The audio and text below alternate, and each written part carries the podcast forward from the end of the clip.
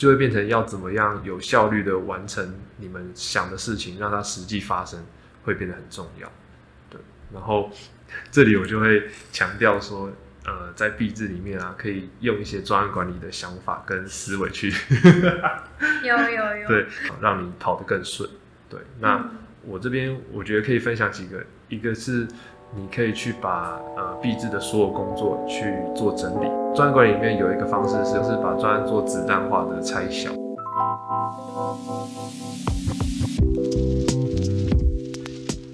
嗨，欢迎来到 BND Lab，我是主持人 Kathleen。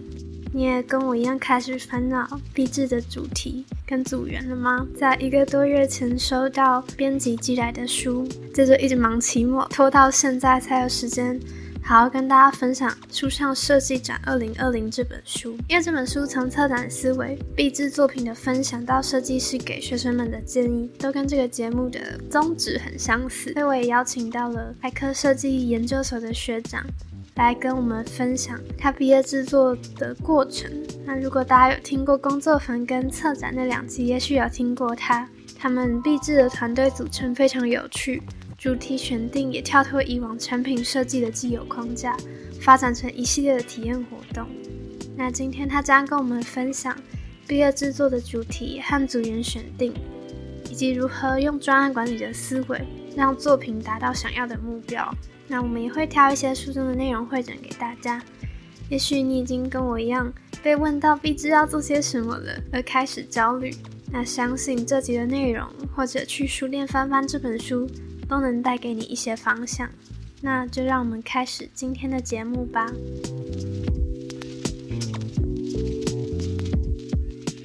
那我们就欢迎彭凯。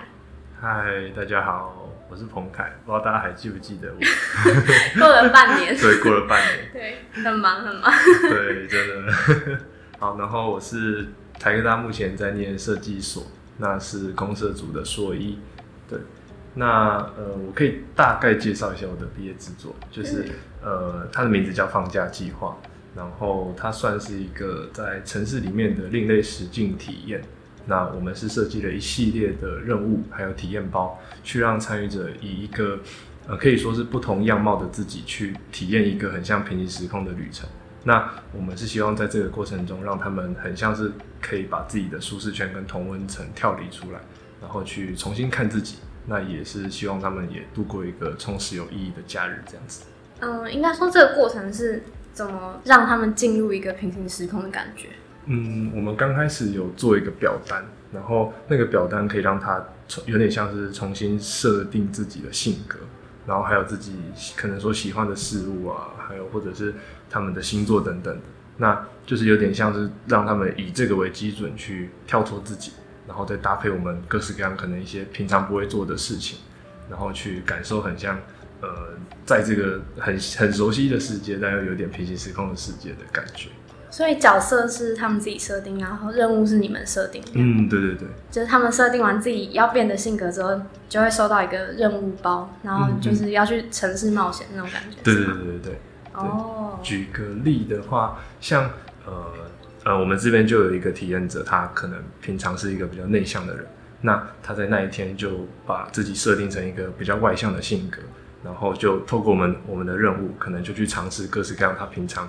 很宅的他不会做的事情，对，那这个也是真的有发生过的。就他当时也有回馈我们一些想法，是他觉得有感受到一些自己不同的面相，这样。所以什么样的人会想要玩你们这个体验？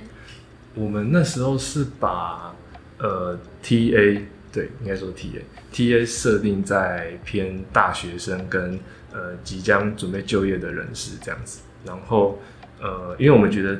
这样的人算是蛮常被困在一个，呃，很局限的，可能说同温层，对对对，同温层或者是舒适圈，对。那但是他们又同时是一个很彷徨的状态，是希望赶快找到自己的方向。然后在这个心理很混乱的状态，我们就希望透过这个体验，让他们再呃重新把自己整理一下，这样。所以变成另外一个人，有助于他们找到自己哦。嗯，真的，对对，就是很像形成一个对照。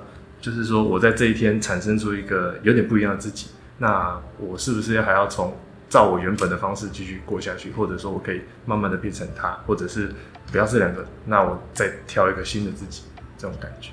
哦，所以就是呃，可能他们设定的那个角色是他们理想中的状态，自己的状态，或是他们嗯想要尝试的人格这样。嗯，有这两个也都有。哦对，所以那你们那时候为什么会想要做这个主题？哇，这个当初啊，哦，当初 我我我想到了，我们那时候第一个跟我们的指导教授提的是，我们想要做平行时空，这真的这这怎么这这，怎么反应？然后然后老师就哈，然后然后因为我我们老师他比较呃怎么讲，比较不会展露自己的情绪，所以他就是哈，但我觉得他心里一定想你们在攻杀笑，他那时候当然很困惑嘛，但是他也是一个蛮弹性的人，所以他就说嗯好啊、那你们就回去研究看看，照你们你们的想法做，那就再来讨论。然嗯，后很不幸的是，我们刚开始做的时候效果不是很好，就是我们那时候只提了一个平行时空，但是要做流程吗？还是要做互动装置？还是要做其他的？都还没有很明确。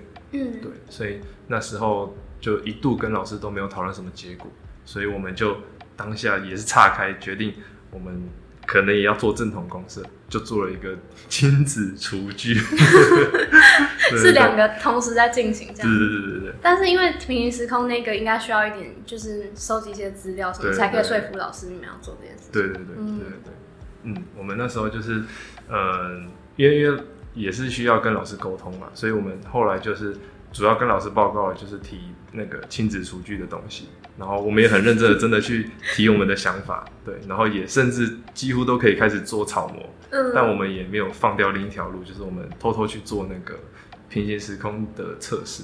怎么测试啊？就是当当刚开始很吵，就是只是说，如果你今天是到平行时空，你会想做什么？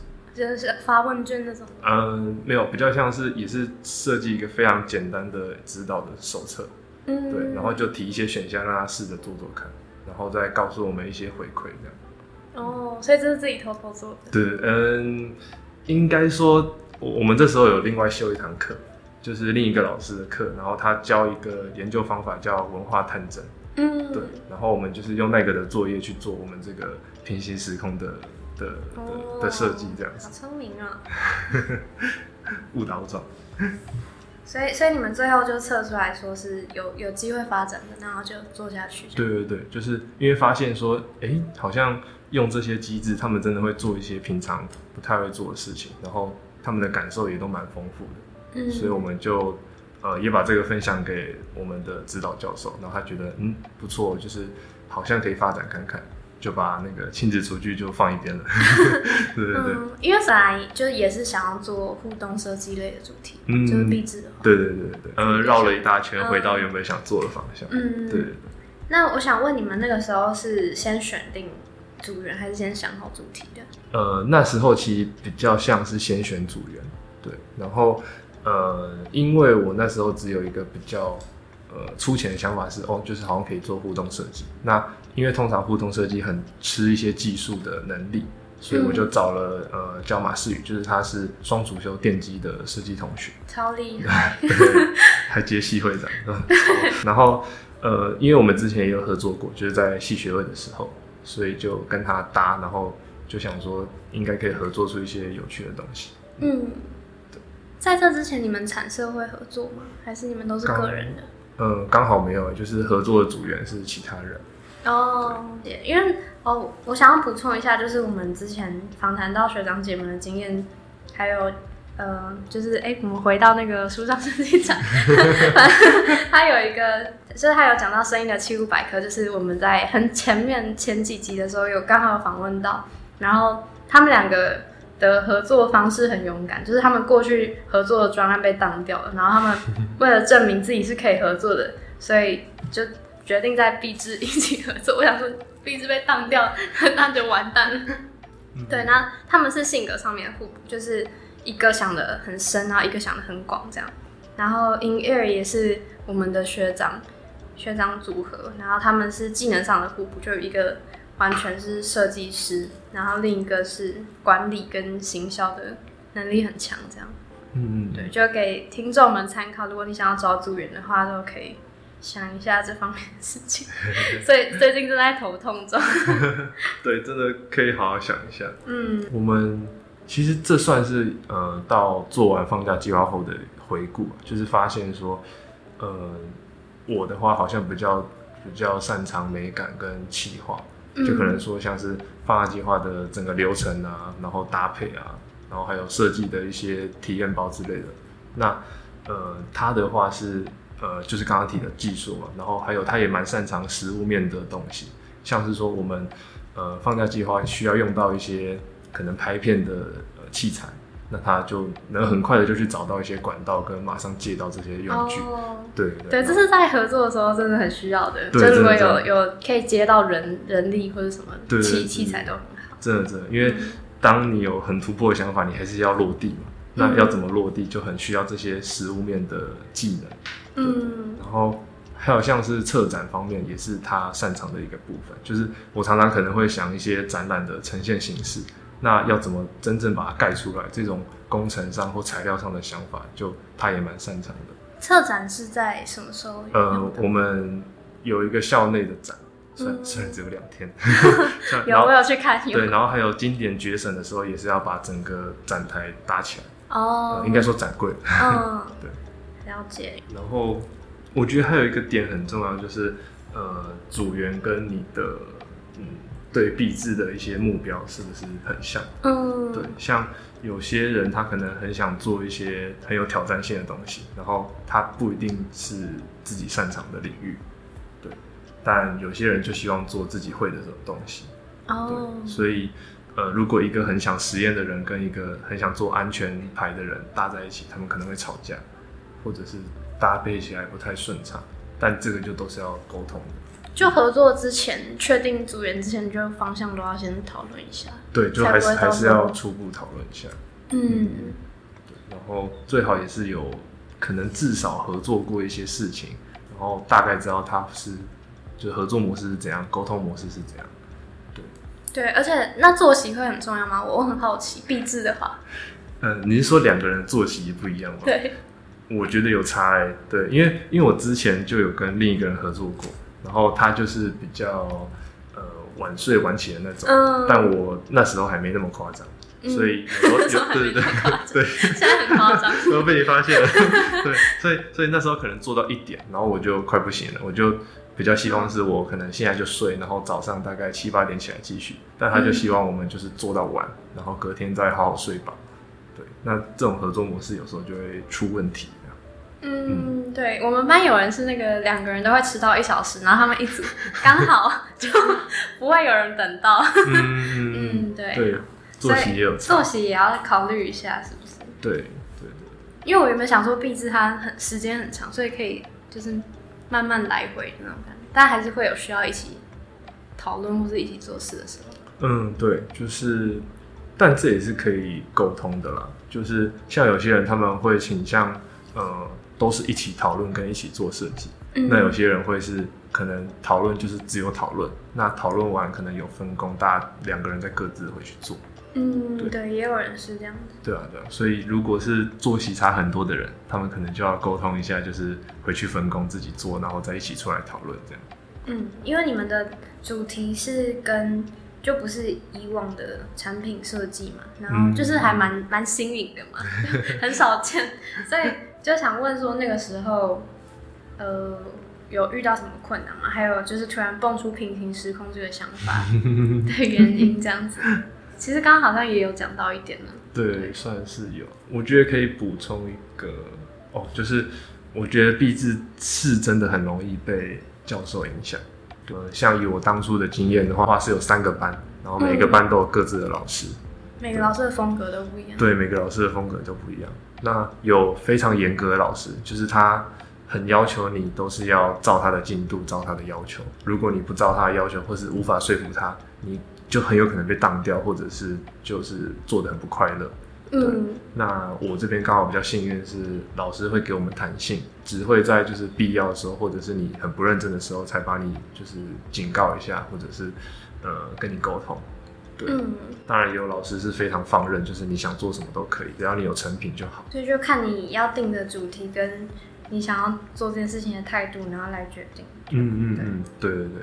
因为书里面有提到，就是定主题是还蛮就呃，反正就是非常重要的事，因为这攸关到你是怎么看待这个作品。就假设你那个时候做产品的话，你可能没有真的那么有兴趣嘛，或是就是没有没办法投真的投入这么多热情，然后它也影响到你以后找工作什么的，可能。励志可能可以是作品集的其中之一，然后而且它也是你 run 过最完整的一个专案。嗯，对，所以后浪厂那边也有提到说，就是这件作品如果没有人逼你，你也要乐此不疲的，可以一直持续的研究跟进行，这是比较重要的。嗯，然后如果遇到就是学校或是老师有什么反对的意见呢？就是他他那边有说有有一件有一个人还蛮厉害的，就是跟你们有点像吧，就是他们他叫 Message Flow，然后。他是在面对这个问题的时候，把作品拆成两个部分，一个是应付教授，那一个是依照自己想要做的方向走，然后最后他也是顺利毕业了这样子。嗯嗯嗯。在做励志的时候，要先想好说，嗯，你的目的是什么？是想要得奖、讨教授欢心，还是做一个可以取悦自己的作品？这样。嗯嗯嗯。对，我觉得，呃，我之前也有跟别人聊过，就是可以把主题的方向。最简单的话拆成两个，一个是你擅长跟你不擅长，另一个是你喜欢跟你不喜欢。嗯，对。那最好最好的当然是你挑了一个自己擅长又喜欢的题目，然后最应该要避免的是你既不喜欢又不擅长的题目。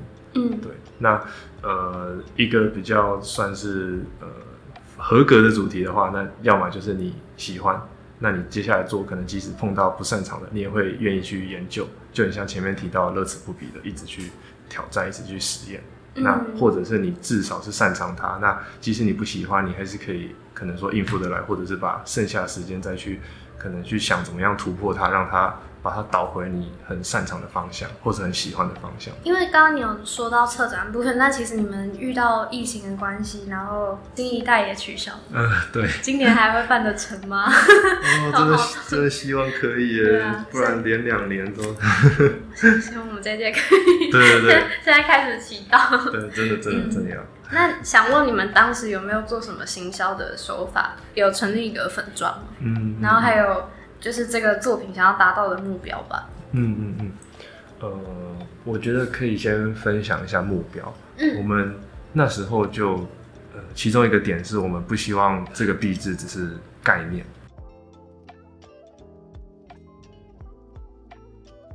就是我们觉得如果只是提一个不能被验证的东西，那它就蛮，呃，我们自己觉得，对，它蛮薄弱的。对，那所以我们当时当初就是希望说，能够有实际的人去体验过我们的，呃，不管是实体或者是流程，或者是各式各样的方式，都呃实际体验我们的设计，给我们回馈。那这才是我们觉得要设要挑战的目标，这样子。嗯，对，所以我们那时候，嗯，放假计划就是，呃，把整个流程跟道具都搭配好后，我们就实际招了。呃，总共的话，快四十个人来参加我们的设计的这个测试，这样子，对，是一个大工程。对，我们那时候分梯次，就是我们开了印象中五梯吧，对对对，对，然后从第一梯是找自己的熟人，因为比较好瞧，嗯，就大概三四个熟人就进来，然后到后来第四次、第五次是我们觉得已经算是蛮稳的，就是去验证说它可以被比较大量的人来体验看看。对，然后就招到到最后加起来有四十个人都一起参与过我们的这个设计的体验，这样。所以你们是每一次测试，然后都在改善，然后再测试，对对对对对。哦，这样好像蛮好。对，也也是因为我们这个这个设计是偏流程嘛，所以我们没办法用可能既有的一些标准去去决定哦，这就是好，这就是不好。嗯，那就实际应用到 prototype 的概念，就实际让人去使用看看，然后去验证自己的假设，这样。嗯嗯，我觉得其实现在一届比一届还要有企图心嘛，因为我们现在产色就是现在几乎都是想要现在就测试了。对对，如果我们有做就是那个体验设计之类或是互动的话，都是希望可以实际上测试看看这样。嗯嗯嗯。然后关于这件事，就是就我在看那本书的时候，有很多。作品其实都感觉都很有发展性，就是可以规模化的那种嘛。嗯嗯嗯。当然，就是因为我们才刚毕业，所以可以想到的嗯没合到的资源都不多，然后大家对各自的未来也有规划，所以难免会有曲终人散的时候。但像是 In Air 他们一开始就是想要实践这个币制，然后他们到后面就是量产、募资，甚至是创业，就做到这种程度的时候，感觉币制就不只是一个币制了，它就是你人生中的一部分，这样。对对，就就会变得很有意义吧。我觉得就是这个角度是很像你去，就真的是实践它。那它代表你是很看重它的，你把它当成不只是作业，而是你会去深入想它带给你的意义，以及说你可以透过这个机会去做到的一些事情。嗯，因为你后面有说，就是感觉在做就大四这一年，然后做作品这一年，就是一直在发现自己的过程。嗯嗯嗯，对。是如何发现？以我来说的话，嗯，我觉得真的是用这一年在探索，因为我觉得我算是有一点叛逆，有一点矛盾。对，因为就是我对过往的，就是很典型的传统公社，其实没那么有兴趣，而且我发觉我好像也没有那么在行。对，但我又没有办法像一些人，他们可能非常有想法，想做一些。比较艺术型的，或比较批判的，或是风格很强的那种新媒体的一些设计等等，对，所以我其实也算是用这一年好好跟自己还有跟设计在在对话，去想说，那呃，我喜欢的设计的样貌是什么，或者说设计它对我来说的价值是什么？这样，对，那当然就是很庆幸教授有给我弹性去呃尝试这一块，我没有被比较硬的教授绑的绑的死死的这样。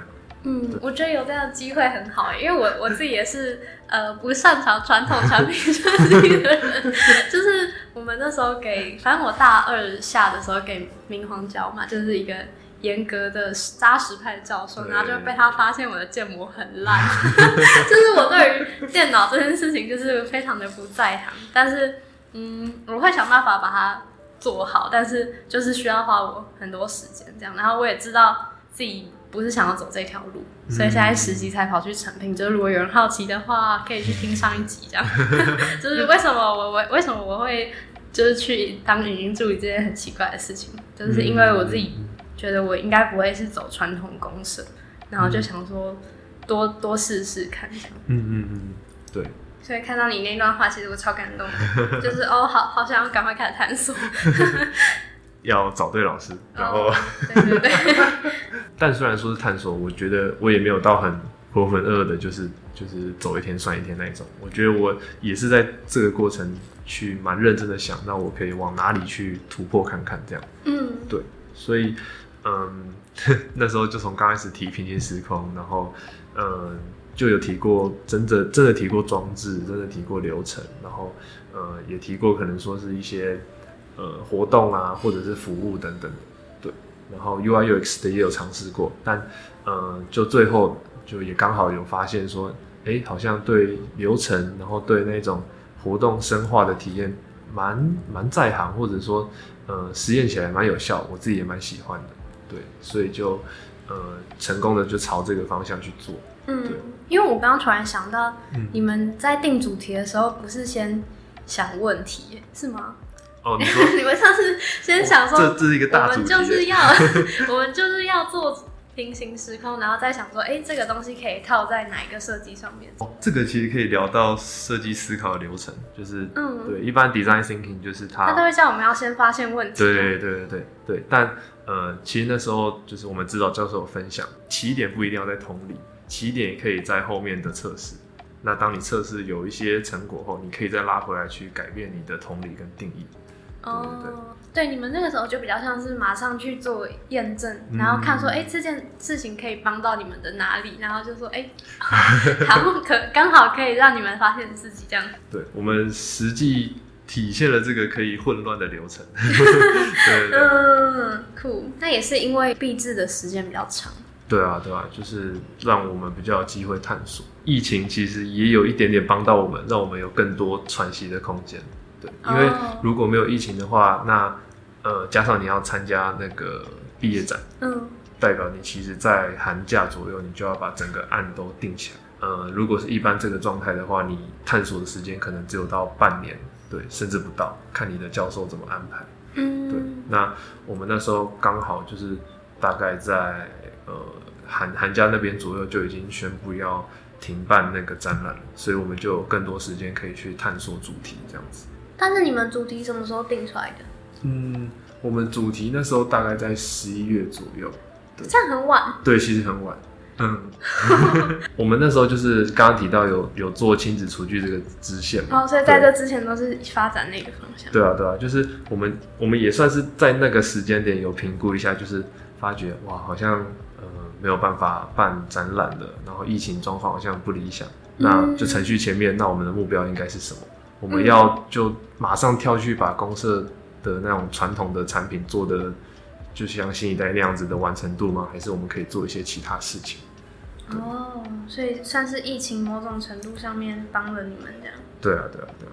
就是关于展览行销的部分哦，就是我们哦，呃，产社最近的那一个作品，嗯，然后就有被小美，就如果有人在看那个翠美那个 IG 的话，就 H N N 的总监，然后他不是有发表说他。最近去评图的那个心得嘛，梗图那个很好笑的，有我对，就他有来评我们的产品，嗯嗯，然后他那时候是说，他还蛮 critical 的，就是他那时候是说，他觉得，嗯，他没办法很快的在三分钟，就是我们 pitch 的时间内理解我们的产品，因为我们这个产品是需要整个体验的，然后他不知道，他说哦，可能概念是好的，但他不知道成效，所以他觉得我们的。就是沟通或是行销的能力还要再加强，就是怎么让客户或是老师在短短的时间内就马上理解你们的产品，然后觉得你们的产品是可以 work 的这样。嗯嗯嗯。我我那时候想了很久，就是哎，那我到底应该要怎么跟他说明，他才会买单？嗯，这个啊，我其实有一个想法是，嗯，他的问题点或许不是在你的设计不好。那它就是典型，可能是出在行销跟沟通方式的问题。嗯，对。那呃，你要去说服，不管是客户或是老师，他都需要一些策略。对。那以你们的设计来说，它是其实蛮偏体验性的嘛？对。对。那这种体验性的势必，我觉得没办法在三分钟内就让他感受到说，哦，我我产生那种经验，那一种呃，真的很感动的一些事情，其实很难。所以。要去沟通这种体验性的东西，我觉得是可以搭配一些量化的数据。那这个数据就可能是说，呃，你实际去让几个人玩过你的游戏，那他们的反应怎么样？多少人满意？然后多少人的回馈是什么？对。那虽然我也没有很喜欢用量化的方式去证明，但它对于沟通这种体验型的嗯设计来说是蛮有效的。对。嗯，对。嗯，像我们那时候。去把我们的币制报名经典新秀的时候，我们就也是有用这个部分，就是去提说我们呃招了四十个人来体验，然后产生了几百个故事，然后满意度大概怎么样，然后回馈是怎么样，对，然后我们也还有搭配一些权威的人士来画龙点睛，就是呃某一些老师或者是某一些团队的人去看过我们的设计后提了一些就是肯定或是回馈，然后用这些组合起来。呃，比较有说服力，对对对，会比较有说服力，也会看起来是一个比较完整的状态，这样。嗯，对对。那我觉得这也是我在闭制过程中找到一个体验型设计的沟通方式。对，因为我的主人后来有说，本来是想要再把那个体验缩短，就是浓缩成可能一两分钟，他就可以体验到一点点，就是知道我们在干嘛的方式，然后。那个时候，另一个教授就是另一个外外面评选的教授，他自己是我们在发表中某个点，他被 touch 到，然后他就觉得很 OK，就他说哦，如果是我我我爸爸来跟我讲，就是他自己的人生经历，他应该会很感动，就是因为他爸不是会主动就是分享的人，但如果有这个媒介可以分享的话是很好，但是另一个教授就是觉得我们讲的不够说服力，这样，那也许就可以透过数据什么的，但那时候当然也是因为时间。嗯，就是不够的关系。对，嗯，而且还有一个点就是，呃，体验型的设计它有一定程度主观的一些品质，就是，呃，你可能提的一些机制，有些人他过去可能跟他的回忆、跟他的经历有关系，他就会被打到；但有些人他可能就没有相关的经历，他就比较难有共鸣。对，所以这时候你去搭配一些量化，就比较客观的资料，就呃比较能说服人这样。对，就还蛮主观的嘛，因为产品如果是凭产品设计的话，好像就是好不好看，就一眼就看出来。对，CNF 一看就知道。对对对。对。你觉得你们毕制就是做完之后，对你们的意义，或是嗯后续影响你现在的生活啊，或者现在的工作这样？嗯嗯嗯，我觉得它对我后续的影响就是，嗯，让我发现对设计研究的兴趣吧。对，那嗯，这个部分就是因为我觉得。嗯，自己原本对于研究的印象就是可能是蛮硬的，就是偏那种文献探讨啊、数据分析，然后要做很大量的观察跟访谈。对，但呃，也是在这个过程，然后有接触到设计研究的领域，就发现说，呃，其实研究可以做的很有趣。对，我们可以就是结合设计去做一些有趣的物件或者有趣的流程，然后在里面探索一些呃想发现的议题啊，或是。呃，想要去做的主题这样，或甚至是设计思考已经扎根在你的脑袋，你就可以翻转它的方式，就像你们刚刚做的那样。对啊，对啊，对啊。哦。对，就不会是单纯只能做那种非常严谨的 A/B test。嗯。对，你可以做一些不同的方式去去做。嗯。我觉得它对我的影响，也就是因为因为我发现说对设计研究有兴趣嘛，然后我后来就也有报考研究所，那。嗯，这也是帮助，就说，嗯，这个毕制啊，它不只是就在大学做完就没了，它还让我在研究所可以用同样的题目做更深入完整的探索。对，那而且这个题目它是有被验证的，是我喜欢的，我认同的，我就变成是不用到进研究所才去想说，呃，要探索什么，或者是呃还要回顾一大堆文献去找，那现在有什么样的东西可以做。所以你们现在研究所，你现在研究所是有点延续壁纸的主题在做研究，对对对，因为呃，因为我们在那个壁，我们在壁纸里面有发现一些有趣的纸画资料，对，就是参与者有提一些回馈，是嗯，我们我们觉得蛮有洞见的，对，所以就可以基于这些洞见继续去深入做一些呃不同的设计研究，这样。这样很好哎，就 感觉可以提早毕业，全部全部连起来，对啊，就感觉不用再上研究所，然后才才在想说自己要做什么，对啊，比较有效率。我觉得也是因为这样，我才能同时同时实习又念研究所。哦，对对，虽然也很少跟你聊实习这件事，对啊，所以你后来是去当就是做 PM 的实习，嗯，对，那。它也算是毕制带给我的启发，因为，嗯，在做放假计划的时候，我们需要一直规划流程，然后去排定说，呃，我在什么时间点要做完什么，要跟哪些受访者沟通，然后要在哪时候部署一些物件什么的。那这个时候就算是有应用到一些专案管理的概念，然后就发现说，哎，那我对于专案管理，对于企划，好像是有一些擅长跟喜欢的部分。所以也让我在后来实习的时候就投这方面的呃这方面的工作这样子。对，而且你其实你过往办活动什么都很需要专案管理经验。对对，这这也是一个连起来，就是就是哎，我怎么好像绕来绕去，有有点像在做这一块。嗯，对，了解。那觉得有没有什么是没有达到，或是如果可以重来，会想做的更好的地方？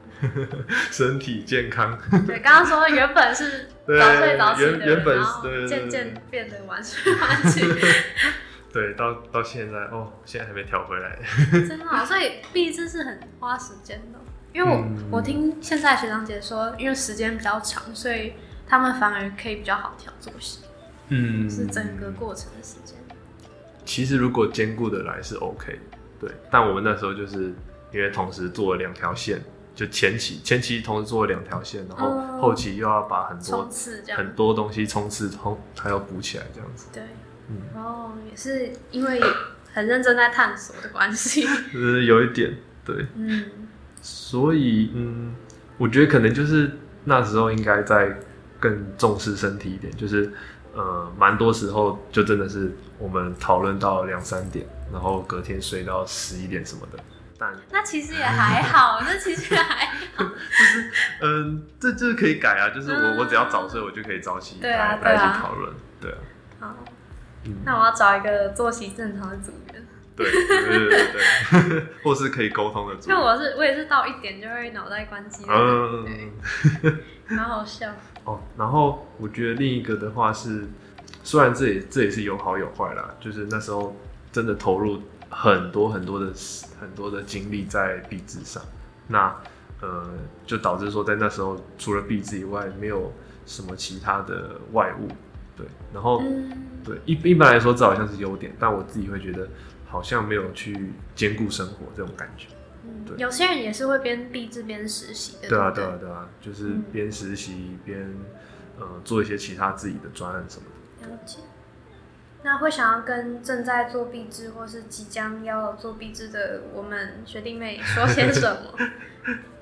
好，这个就是 现很多现实层面的分享。开始说教。哦，好，尽量不要开启说教模式。好，嗯，我觉得哦，嗯，我觉得时间呢、时间是一个真的蛮大的限制。对，因为呃，就我那时候做壁纸的经验来看，就还有很多同学的回馈跟他们实际遇到的状况啊，我觉得有太多状况是呃，可能有些人有好点子，或是他们想要探索，或是想要做的很完整，然后也有一些人是他们很有企图，或是想要在过程磨练实力，或是兼顾身体什么的，然后呃有各式各样的想法，而且也有一些很创意的突破，但都会受到时间的限制。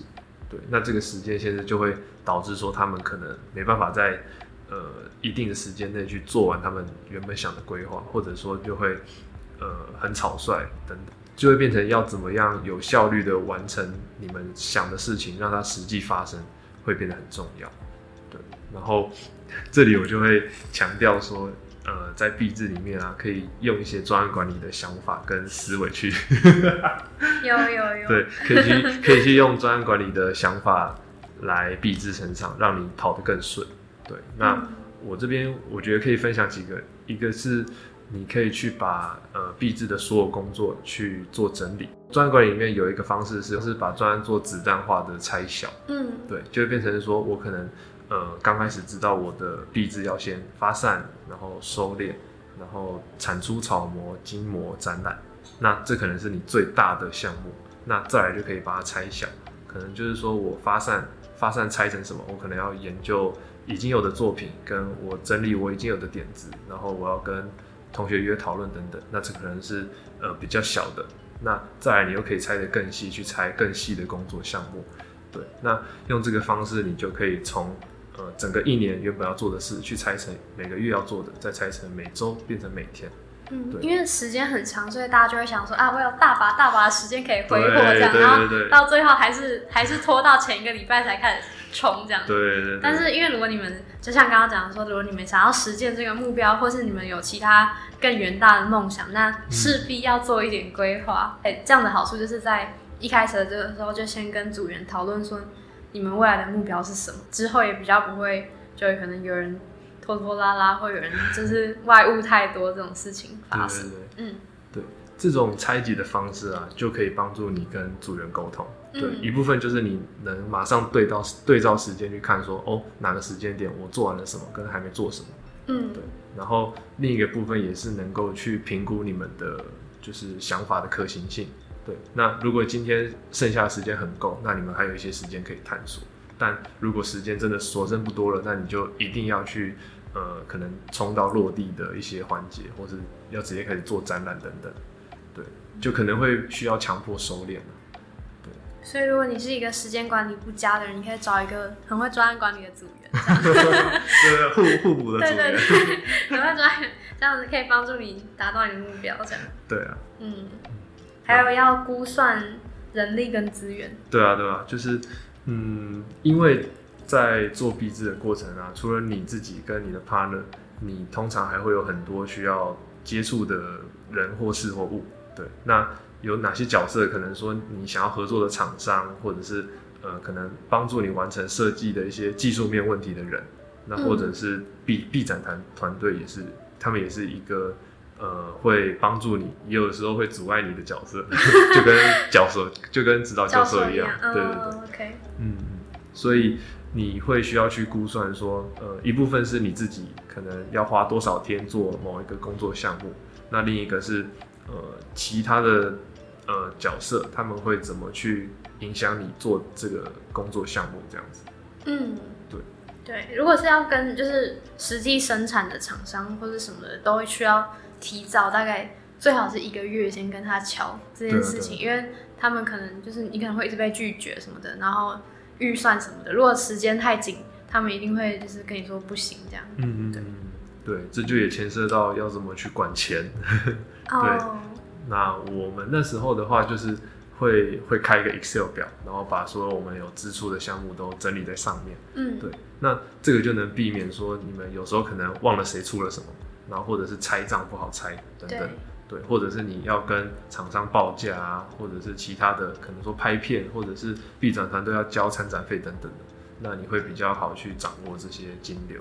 你们在组初期组队的时候有有讨论到预算这部分吗？嗯，因为不知道币制的那个预算会不会差很多。这个也是一个共识诶，就是那时候我跟组员有抓说，就是大概呃，可能一人最多最多不要出超过三万。嗯，对对对，所以我们加起来就是大概五六万左右的预算。嗯，对，所以这也是初期可能要讨论一下的。对对对，事情。然后呃，还有一个就是专案管理上，呃，你可以用三个拆解，那三个就是 to do、doing 跟 done。那呃，其实就是说你可以把它拆成你有哪些事还没做，跟你正在做什么，还有你接下来呃，应该说你已经做完了什么这样子。对。那这个部分就是应帮助你整理说，呃，我现在还有哪些专案准备要做了，然后我有哪些工作已经在做，跟我已经做完哪些事情，对，那。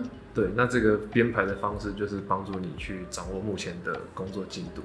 这边跟大家分享一个 A P P，就是 Notion。Notion。对，我我在之前好像时间管理的时候有提到这个 A P P，然后就有人请我介绍，但是我到现在都还没有整。反正我们做产出的时候也是用 Notion，然后它就是把 To Do 跟 Doing 跟 Done，然后它是可以共同编辑的，所以就是我觉得是一个很好的专案管理的工具。那大家再稍等我一下。对，呃，现在整理这个会爆，哦，一定会爆。呃，还是可以回到一个问题啊，就是说，如果你有大概半年、一年的时间，那回到原点，你想要怎么跟设计去互动跟对话？对，因为这个其实才算是最初或者说最根本，你要做壁纸面对的一个问题。就你可能可以回去想一下当年进设计系的那个愿望，这样 不要因为三年的磨损，然后就突然对设计失去热情。这样对对对，因为嗯，我觉得人通常就很容易会看得太近，对，然后有时候就看得太近，就一直做眼前的事情，就忘了说自己可能比较长远想要达到的一些目标。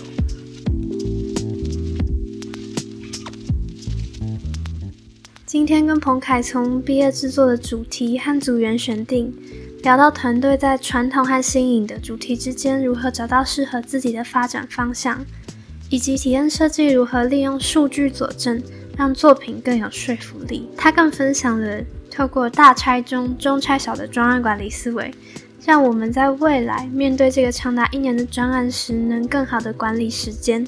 达到想要完成的目标。那下一集也是这季的最后一集，我们会继续谈论书中给年轻设计师的建议，从了解自己、事业的发展到达成生活上的平衡。如果你对这本书感兴趣，我们的 IG 现在正举办抽奖活动，只要搜寻 BND 底线 LAB，标注你可能会需要的朋友，就有机会收到 K 边的专属卡片，并带走这本书。另外，我们正在规划全新一季的内容。如果你有任何想法，都欢迎私信我，跟我聊天。也别忘了在 Apple Podcast 下方帮我打新评分。那就谢谢你今天的聆听，我是主持人 Kathleen，我们下周见。